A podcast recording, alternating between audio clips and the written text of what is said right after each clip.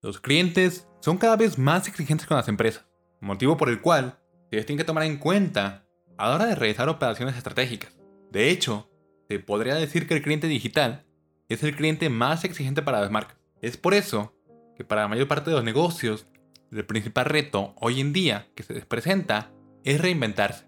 Es debido a que los usuarios van cambiando con el paso del tiempo que las marcas deben adaptarse a estos cambios en sus hábitos de consumo. Por eso, las empresas analizan la experiencia del consumidor desde dos perspectivas diferentes, el de los usuarios y el del propio negocio. Asimismo, gracias a estos análisis, a las marcas les queda claro qué es lo que realmente quieren los clientes. Y de esa forma, los datos obtenidos permiten saber cómo actuar en coherencia de acuerdo a las expectativas y a las necesidades que poseen los clientes.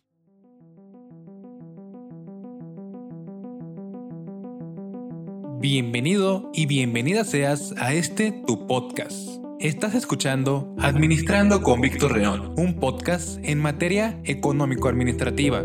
Valoro muchísimo tu tiempo, así que comenzamos.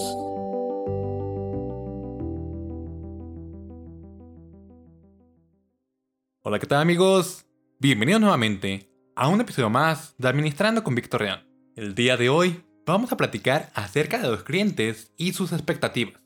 Sin duda, las expectativas del cliente es un tema que debe evaluarse con la atención que se merece.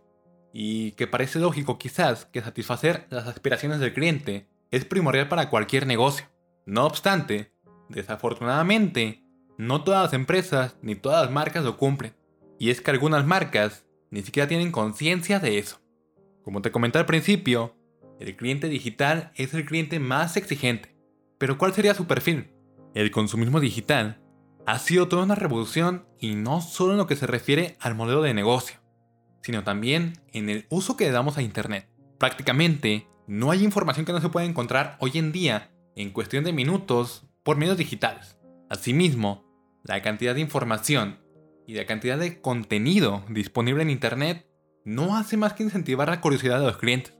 Es por eso que el consumidor digital suele jugar con distintas opciones que se le ofrecen antes de poder realizar una compra final. En cuanto al perfil de estos clientes digitales, es importante destacar en primer lugar su hiperconectividad digital que tienen y el hecho de que son consumidores más informados.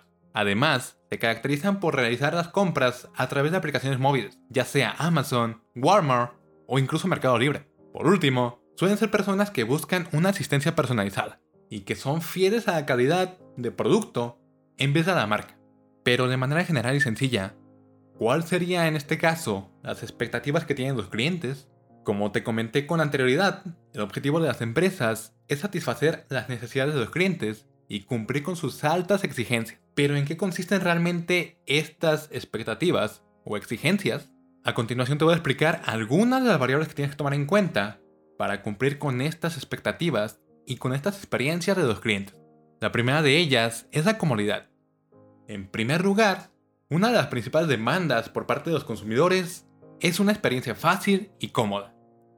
Y esto abarca desde el punto de venta confortable para consumidores, que tengas quizás un medio de pago esencial y básico para ellos como el efectivo, o acepta tarjetas o transacciones por internet, hasta una interfaz de usuario sencilla y limpia en la cual puedan adquirir productos y servicios de manera fácil a través de su teléfono.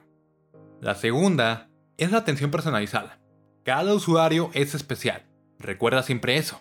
Por eso las empresas tratan de segmentarlos y atenderlos de manera independiente. Y es que, a fin de cuentas, ¿cuántas veces no te has sentido especial por el trato que te dan al momento de que se te atiende en un café, en un restaurante, en tu tienda favorita de cómics o incluso en el taxi? Y ya sea en este caso una tienda de ropa o un restaurante, la atención personalizada es la parte más importante para el cliente. La tercera es rapidez y eficiencia. Los consumidores son cada vez menos pacientes. Hoy en día queremos que se nos atienda rápido y se entregue el producto o servicio lo antes posible.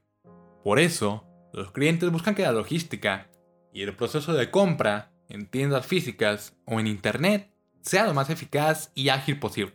La cuarta y última de estas variables a considerar es tomar en cuenta la comunicación. Los consumidores ciertamente valoran la disposición de las marcas a la hora de escuchar. Por ese motivo, Los canales de comunicación son esenciales para cualquier empresa, ya sea mediante correo electrónico, líneas telefónicas, redes sociales o cualquier otra opción de comunicación que se tenga disponible. Escuchar al cliente es lo más importante para las marcas. Estas cuatro variables o puntos a considerar son expectativas o exigencias por parte de los consumidores.